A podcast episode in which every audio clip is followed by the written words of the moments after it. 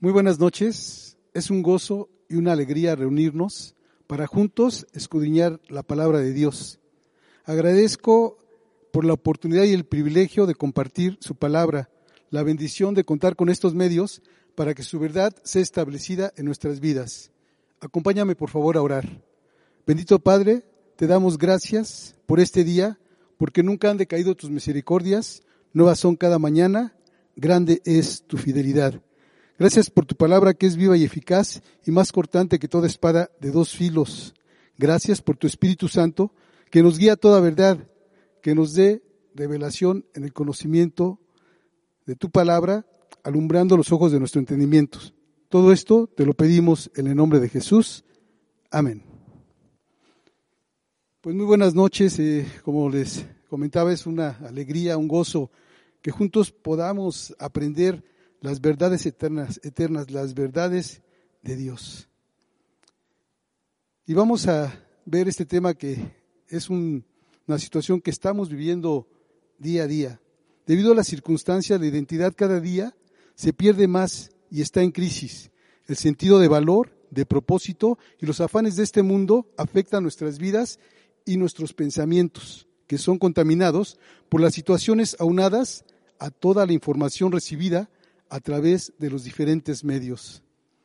Gracias a Dios que por su gracia y favor nosotros creemos esperanza contra esperanza y estamos expectantes a las buenas nuevas que Dios tiene para nuestras vidas a través de su palabra. Es imprescindible el Padre, el Hijo y el Espíritu Santo para tener entendimiento de mi identidad y conocer no solo quién soy, sino quién está en mí. El mes de septiembre ha sido de gran bendición con respecto al tema central, nuestra identidad en Cristo. Dios nos ha bendecido con la enseñanza recibida. Vamos a recapitular los temas. El miércoles 2, miércoles 2 de septiembre se inició el tema ¿Cómo puedo tener esa identidad en Cristo? Lo vimos en Mateo capítulo 5 versículo 3 que nos dice, bienaventurados los pobres en espíritu, porque de ellos es el reino de los cielos. La razón como hijos de Dios son estas bienaventuranzas, tomarlas, vivirlas.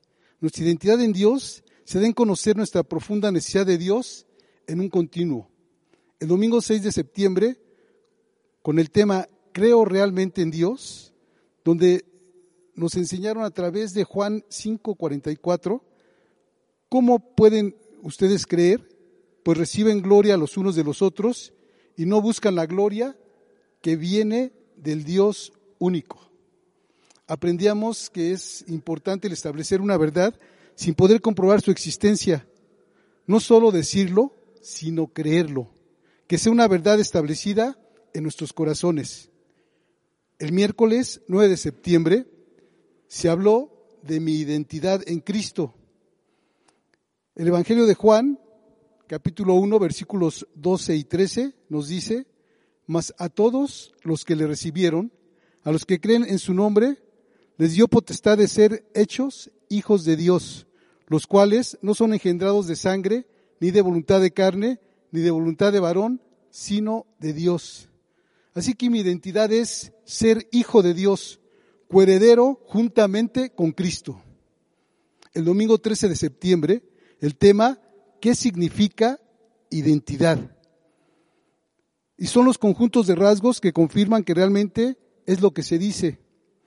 Un rasgo es el amor. Primera de Juan 4, 16, que nos dice, y nosotros hemos conocido y creído el amor que Dios tiene para con nosotros. Dios es amor y el que permanece en amor, permanece en Dios y Dios en él. Otro rasgo es la unidad. Juan 17, 21 para que todos sean uno como tú, oh Padre, en mí y yo en ti. También ellos sean uno en nosotros, para que el mundo crea que tú me enviaste. El miércoles 16 de septiembre, de tal palo, tal astilla. Identidad igual a calidad de idéntico. Primera carta a los Corintios 11.1 que nos dice, sed imitadores de mí, así como yo de Cristo. El ser congruentes imitadores de Dios como hijos de Dios, seguros de haber nacido de Dios, tenemos su genética, humildad y obediencia. El domingo 20 de septiembre, Salmo 23, la perla de los salmos, un oasis en medio del desierto. El Señor es mi pastor, nada me faltará, confortará mi alma. Qué bendición, todos esos temas han quedado profundamente en nuestro corazón. Yo te invito a que, si no los has escuchado, tomes ese tiempo. Es muy importante el ir, eh, como esas series, ¿verdad? Que, son varios capítulos. Pues aquí es importante que tú vayas a, viendo cada tema y escudriñando en ello. Esta noche el tema, ustedes están en mí y yo estoy en ustedes.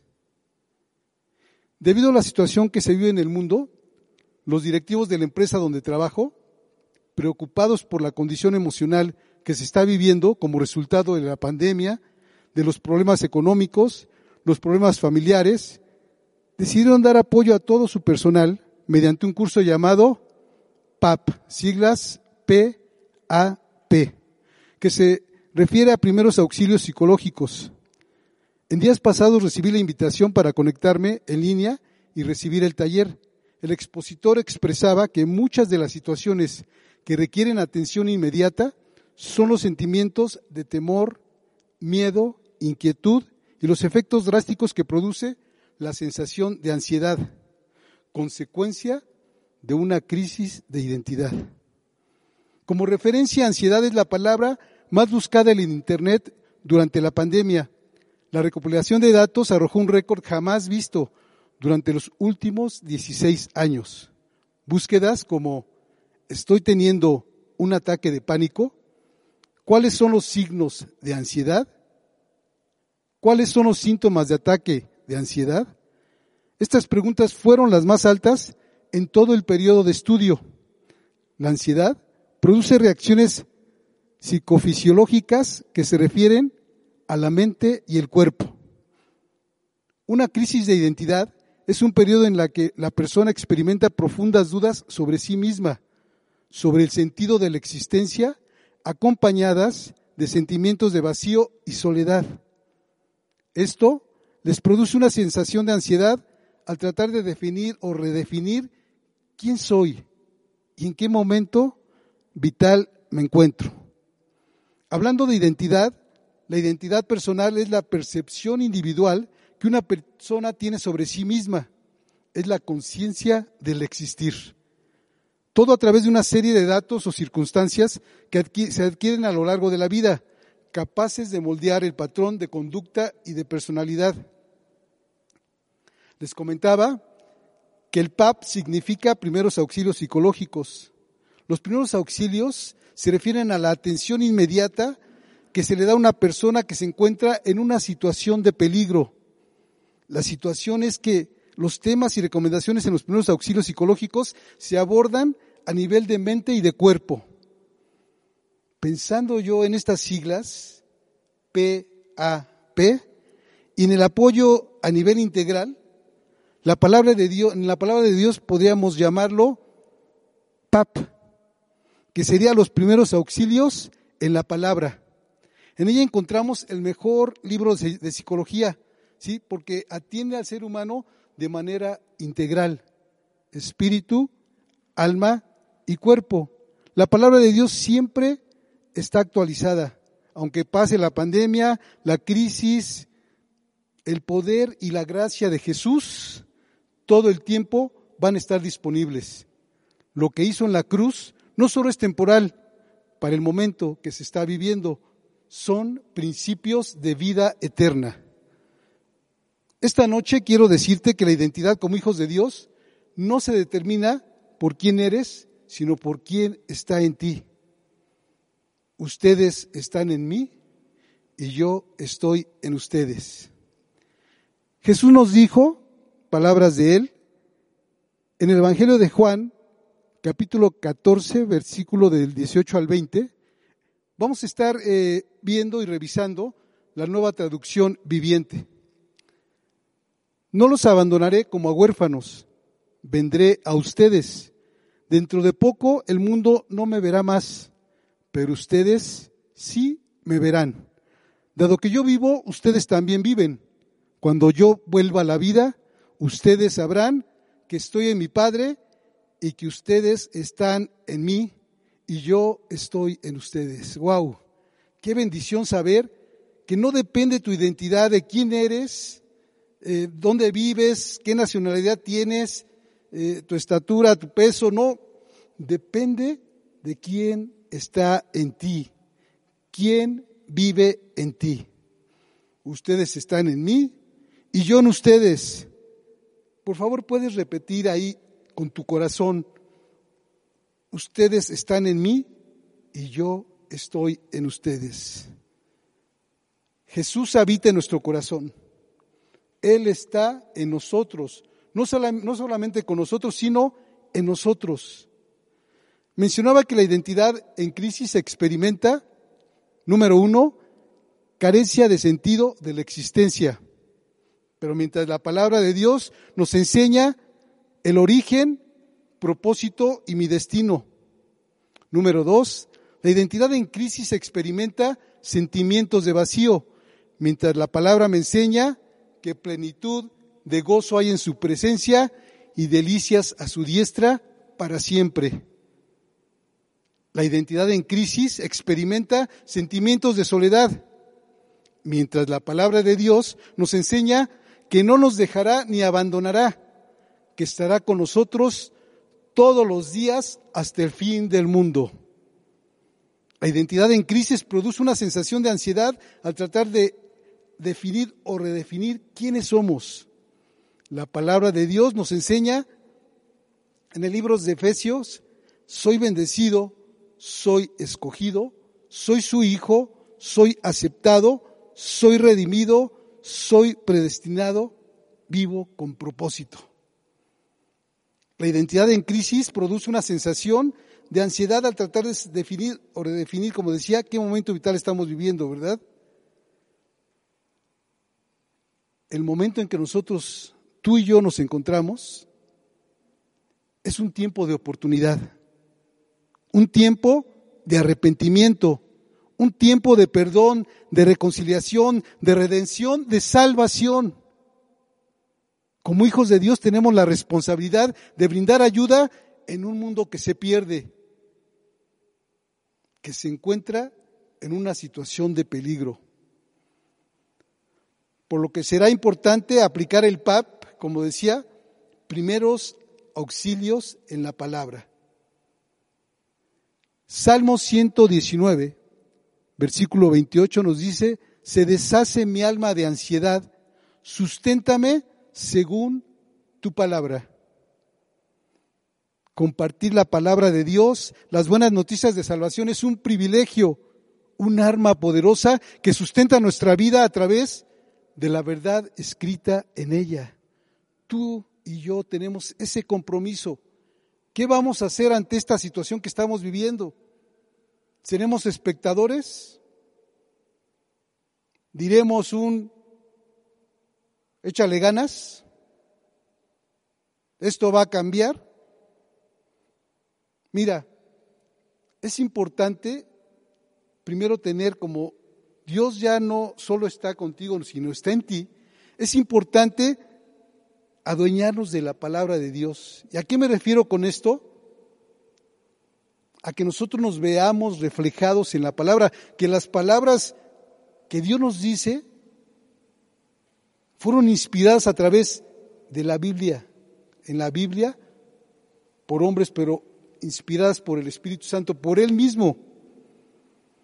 Acompáñame por favor a escudriñar la palabra, el capítulo 14 del Evangelio del apóstol Juan, en la versión Nueva Traducción Viviente, nos dice en el versículo 1, no dejen que el corazón se les llene de angustia. Confíen en Dios y confíen también en mí. Así que aquí vemos dos palabras, la angustia y la confianza. Para no dejar que nuestro corazón se llene de angustia, es necesaria la confianza en Dios. Para guardar nuestro corazón, debemos ser llenos de su palabra, de su amor, de sus promesas. Es necesario guardar nuestro corazón porque de él mana la vida. La palabra nos enseña que sobre toda cosa guardada guardemos nuestro corazón. En un mundo corrupto, esta palabra lamentablemente se ha vuelto inexistente. La palabra nos enseña y nos dice que maldito el hombre que confía en el hombre. La desconfianza lleva al aislamiento, pero tenemos buenas noticias. Tenemos a Dios en quien podemos confiar plena y abiertamente. ¿Por qué? Porque ustedes están en mí y yo en ustedes. También nos enseña que tenemos un destino a dónde ir. Jesús nos enseña el camino. Aquí vamos a ver los versículos 2 y 7. Recuerda que estamos en el Evangelio de Juan, capítulo 14. En el hogar de mi Padre hay lugar más que suficiente. Si no fuera así, ¿acaso les habría dicho que voy a prepararles un lugar? Cuando todo esté listo, volveré para llevarlos, para que siempre estén conmigo donde yo estoy y ustedes conocen el camino que lleva a donde voy. No, Señor, no lo conocemos, dijo Tomás. No tenemos idea de a dónde vas. ¿Cómo vamos a conocer el camino? Jesús, hermosas palabras contundentes, dijo, yo soy el camino, la verdad y la vida. Nadie puede ir al Padre si no es por medio de mí. Si ustedes realmente me, me conocieran, también sabrían quién es mi Padre. De ahora en adelante ya lo conocen y lo han visto. ¿Cuántas veces andamos perdidos, verdad? ¿Te ha tocado que tienes que ir a una dirección y a pesar de que usa los medios más sofisticados como el para llegar a algún lugar, pues ha habido complicaciones, ¿verdad? hoy me sucedió, eh, puse eh, el Waze pues que me indicara, ¿verdad? ¿Por qué? ¿Cuál era el mejor camino? Porque es lo que se dice que te muestra el mejor camino pues había ahí una manifestación en la cual pues eh, sí se complicó la situación, gracias a Dios, pidiendo, orando, Señor, haz camino donde no lo hay. Él lo hizo y pude estar aquí, pero muchas veces eh, está afectado el camino, hay una construcción, hay una manifestación, no llegamos a, a nuestro destino, ¿verdad? Pero, pero Jesús nos dice que Él es el camino correcto para llegar al Padre. El camino, este camino, nos lleva a la vida, un camino por el cual transitar en esta vida. El camino es Jesús. Vayamos al versículo eh, del 8 al 11, los versículos 8 al 11. Felipe les dijo, Señor, muéstranos al Padre y quedaremos conformes. Jesús le respondió a Felipe, Felipe, he estado con ustedes todo este tiempo y todavía no saben quién soy. Los que me aman han visto, a mí han visto al Padre. Entonces, ¿cómo me pides que les muestre al Padre? ¿Acaso no crees que yo estoy en el Padre y el Padre está en mí? Las palabras que yo digo no son mías, sino que mi Padre, quien vive en mí, hace su obra por medio de mí solo crean que yo estoy en el Padre y el Padre está en mí, o al menos crean por las obras que me han visto hacer. Aquí Jesús repite esta frase de creer. ¿Acaso no crees? Solo crean, al menos crean. La palabra nos enseña que al que cree todo le es posible. Sin fe, que es creer, es imposible agradar a Dios. Creer, qué importante es esta palabra. Sin duda ha sido un tiempo difícil, un tiempo complicado, pero un tiempo, como les decía, de oportunidad. Hace dos semanas, mi hermano, el menor, partió con el Señor.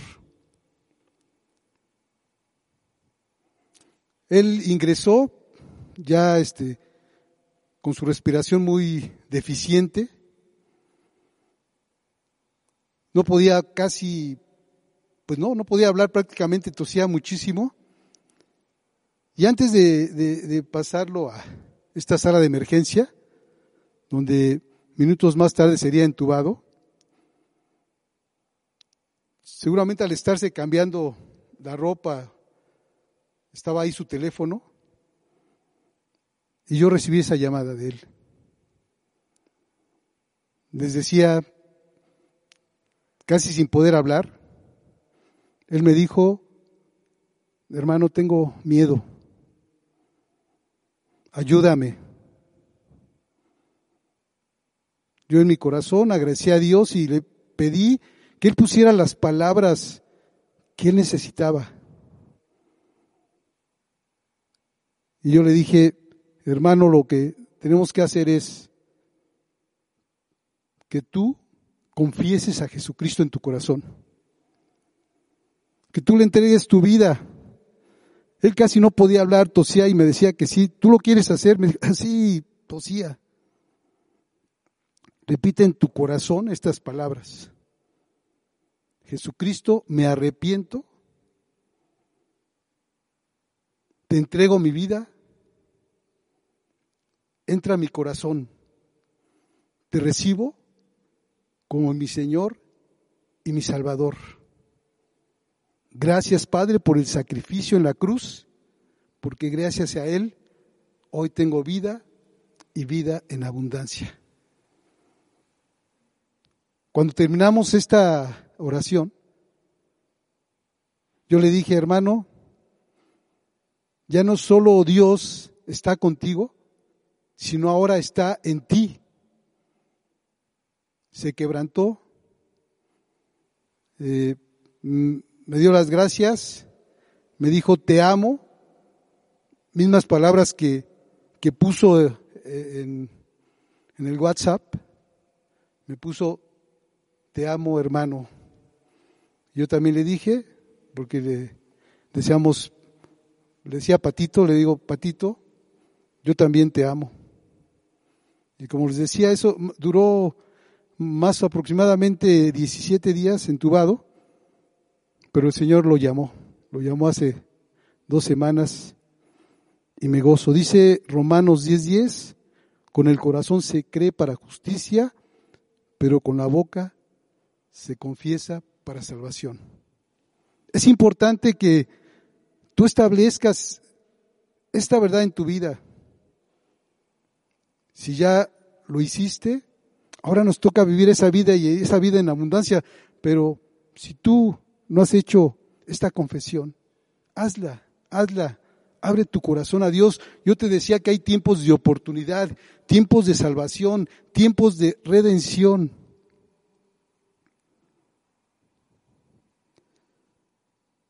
Vamos al versículo 12. Estamos viendo Juan 14, versículo 12 al 14. Palabras de Jesucristo. Les digo la verdad, todo el que crea en mí hará las mismas obras que yo he hecho y aún mayores, porque voy a estar con el Padre. Pueden pedir cualquier cosa en mi nombre y yo la haré, para que el Hijo le dé gloria al Padre. Es cierto, pídanme cualquier cosa en mi nombre y yo lo haré. Dice cualquier cosa, ¿verdad? No algunas cosas, cualquier cosa. Él no tiene límites. Nosotros sí nos limitamos, pero Él no tiene límites. Pidámosle que se haga su buena voluntad, que es agradable y es perfecta. Pedir es tener una dependencia de alguien o que nos apoye, nos ayude. Lamentablemente, a veces no lo hacemos, ¿verdad? Porque estamos enojados, porque no se hizo lo que yo quería, porque no pedí lo que yo quería. Pero necesitamos humildad, inclusive para pedirle a Dios. Dice que cualquier cosa le pida salud, tranquilidad, sabiduría, paz. Así que es importante que tú y yo pidamos. Él como un padre amoroso se goza de que eh, abramos nuestro corazón y le pidamos, ¿verdad?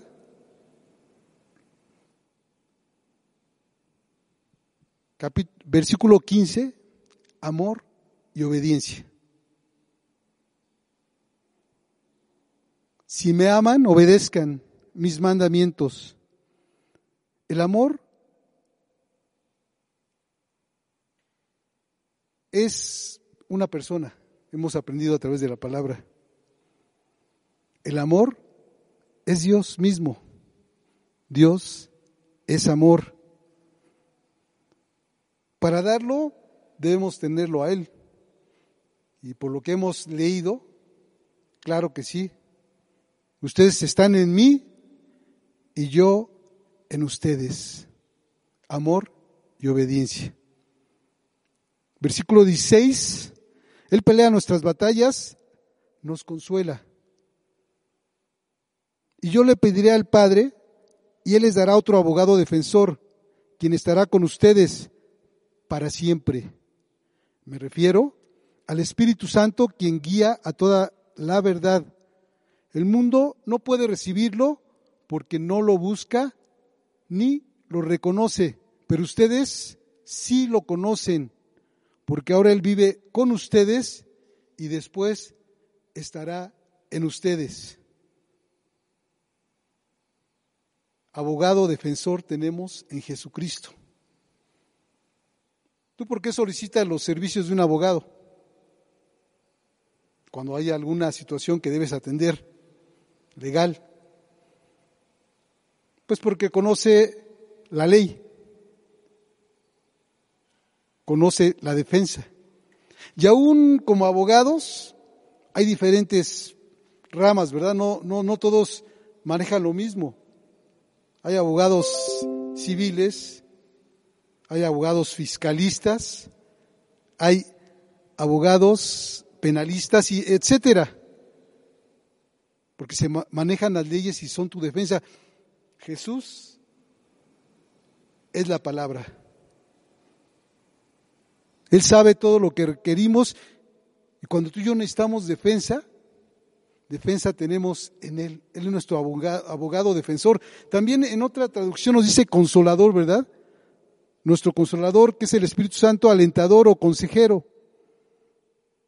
El poder regenerador del Espíritu Santo vino sobre ellos, sobre nosotros. El Espíritu Santo es Dios, es el poder divino operando en nuestras vidas. Versículo 18 dice, no los abandonaré como a huérfanos, vendré a ustedes. No los abandonaré como huérfanos. La orfandad es un tema socialmente crítico. Es carencia de padres y aun cuando hay padres presentes, pues están ausentes, ¿verdad? La, orfandad se refiere a abandono, a desamparo y afecta a la identidad. Dios está con nosotros en todo tiempo no nos abandona, no nos deja, es nuestro Padre, nos cuida, nos protege, nos da identidad de hijos suyos. Cuando Jesús dijo, vendré a ustedes, lo decía en verdad. Aunque Jesús ascendió al cielo, envió al Espíritu Santo a vivir con nosotros, sus hijos. Así que no estamos solos porque ustedes están en mí y yo en ustedes. Versículos del 19 al 20. 19 y 20, perdón. Dentro de poco el mundo no me verá más, pero ustedes sí me verán. Dado que yo vivo, ustedes también vivirán. Cuando yo vuelva a la vida, ustedes sabrán que estoy en mi Padre y que ustedes están en mí y yo en ustedes. El mundo no puede ver a Jesús, pero nosotros sí le podemos ver. Cuántos testimonios, cuántas circunstancias donde Dios manifiesta su presencia en nuestras vidas. Es maravilloso, es hermoso saber que Él siempre está ahí.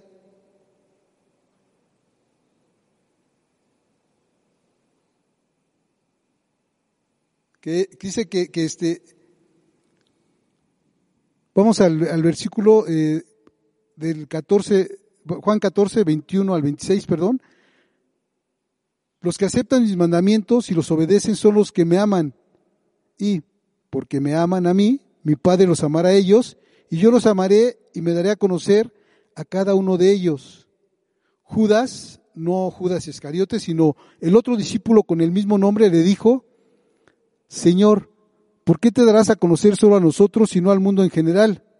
Jesús contestó, Todos los que me aman harán lo que yo diga. Mi Padre los amará y vendremos para vivir con cada uno de ellos. El que no me ama, no me obedece. Y recuerden, mis palabras no son mías. Lo que les he hablado proviene del Padre, quien me envió. Les digo estas cosas ahora mientras todavía estoy con ustedes. Sin embargo, cuando el Padre envía al abogado defensor como mi representante, es decir, al Espíritu Santo, Él les enseñará todo y les recordará cada cosa que les he dicho. Nuevamente, la obediencia es necesaria para mostrar nuestro amor al Padre. Recordemos aquel, aquel joven Samuel, su mamá era estéril, pero le dijo a Dios, si tú me das un hijo, yo lo voy a consagrar a ti. Nos enseña la palabra que Dios hablaba a este niño.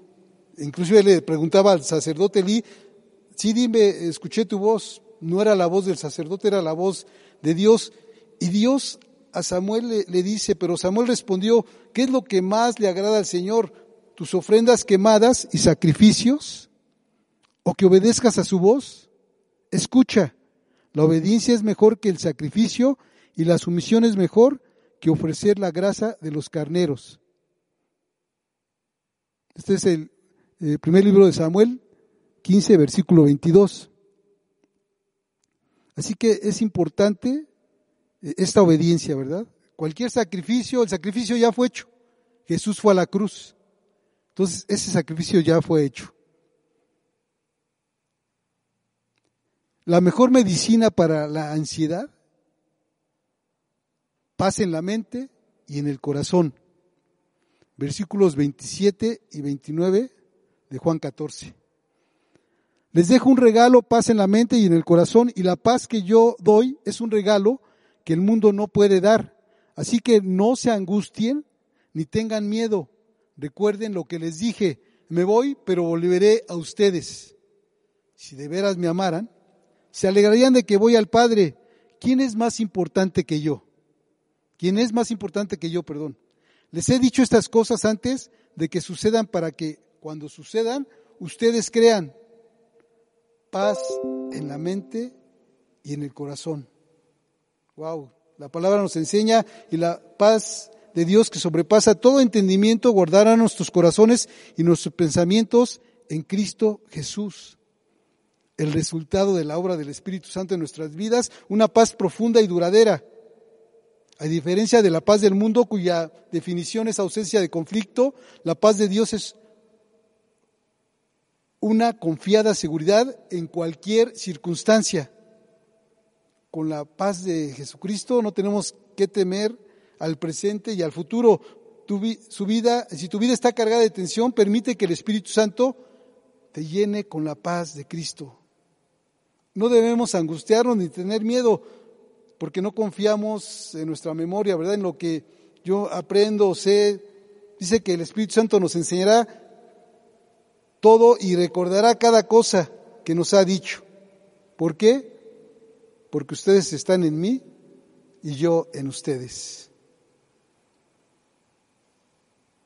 ¿En qué momento vital estoy viviendo? Eso es lo que las personas en esta en este PAP, apoyos, eh, eh, primeros auxilios psicológicos que decíamos, esto es trascendental. ¿En qué momento estoy, verdad? ¿En qué momento vital me encuentro?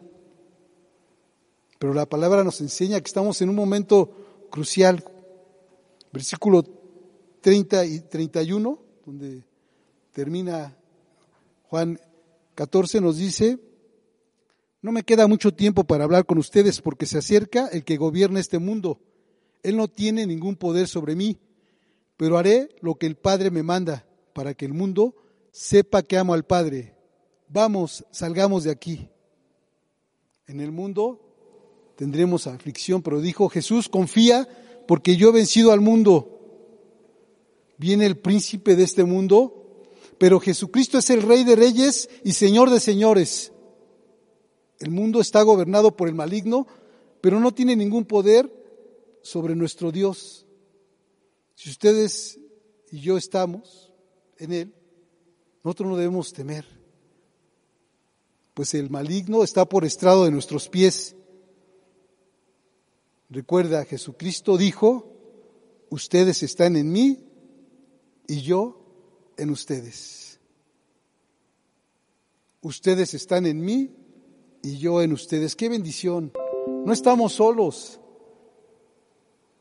Jesucristo nos ayuda de manera integral, espíritu, alma y cuerpo, y su palabra nos da esa verdad contundente. Gracias a Dios por su presencia. Gracias a Dios por su palabra. Gracias a Dios por el rescate en esa cruz. Gracias, Señor. Vamos a dar gracias. Señor, te damos gracias, Padre, por esta palabra tan hermosa, esta palabra de verdad, donde tú estás en nosotros y nosotros estamos en ti. Que sea una verdad que cambie, que transforme todo nuestro ser. En el nombre de Jesús. Amén.